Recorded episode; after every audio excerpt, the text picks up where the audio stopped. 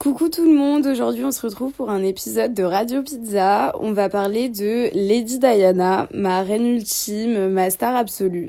Euh, on va en parler aujourd'hui parce qu'il y a The Crown qui est sorti il y a pas longtemps. Du coup, si vous connaissez pas encore Lady Diana, c'est le moment pour euh, la connaître un peu mieux.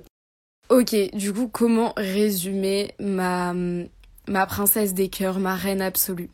Lady Diana, elle s'est mariée avec euh, Charles, du coup c'est le futur roi d'Angleterre actuellement. Elle a eu deux enfants avec William et Harry.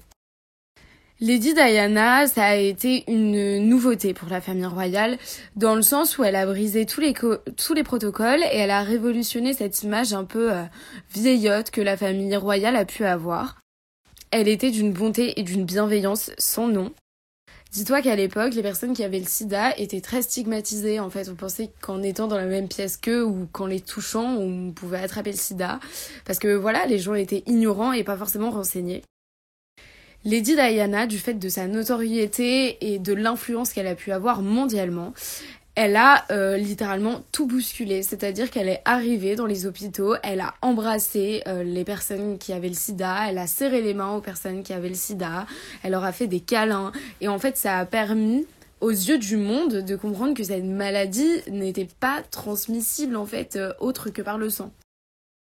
Ce qu'évidemment beaucoup de personnes ne, ne savaient pas, donc elle a vraiment fait évoluer les choses, elle avait des petits soucis d'anorexie et de boulimie. Pareil, après s'être exprimé sur le sujet, le pic euh, de personnes boulimiques a augmenté, non pas parce que les personnes devenaient boulimiques, mais tout simplement parce qu'elles osaient en parler grâce à Lady Diana.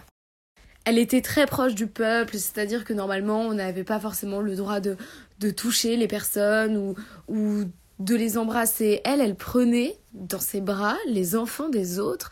Elle était en fait, euh, c'était la princesse du peuple, c'est comme ça qu'on l'a surnommée, et aussi la princesse des cœurs elle a fait tellement de choses, c'est, je pourrais même pas te lister.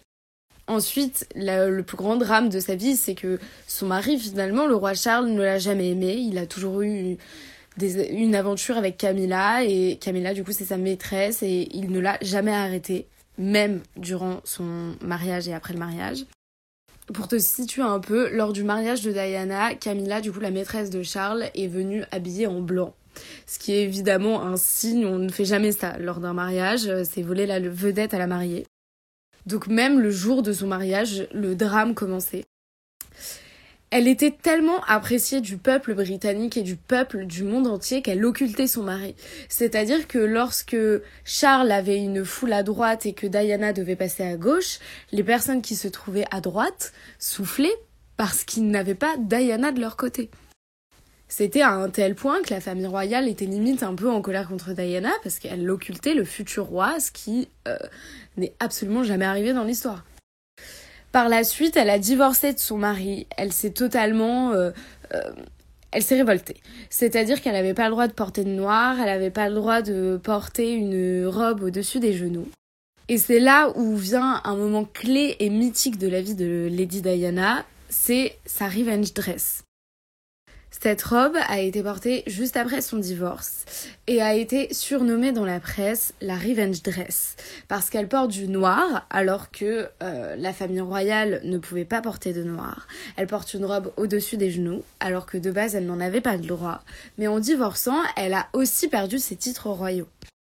Diana est devenue une icône de mode par sa prestance et son charisme.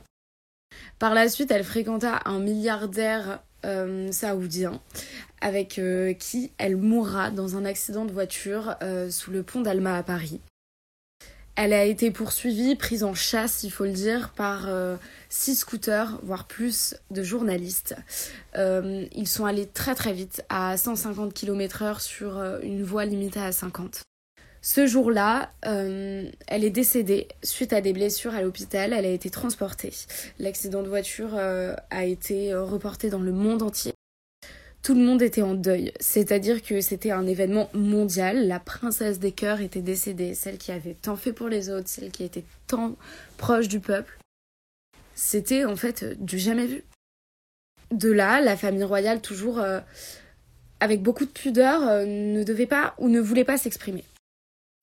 Mais la demande a tellement été forte dans le monde entier que la reine s'exprime, que la famille royale prenne la parole sur cette tragédie que la reine elle-même a fait un discours.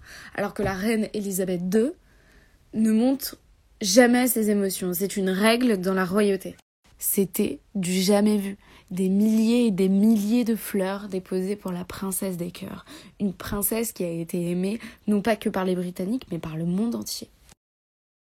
Pour te donner une idée de sa notoriété, lors de ses funérailles, les Britanniques attendaient 300 000 personnes. Il y en a eu 3 millions dans les rues pour les funérailles de Lady Diana.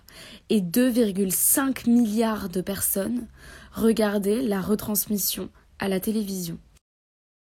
Je sais pas si tu te rends compte de l'événement mondial, de la tragédie qu'a été euh, la mort de Lady Diana. Elle avait le charisme, elle avait la prestance, elle avait la bonté et la mort tragique. Elle, a, elle avait tout, tous les ingrédients pour devenir une légende.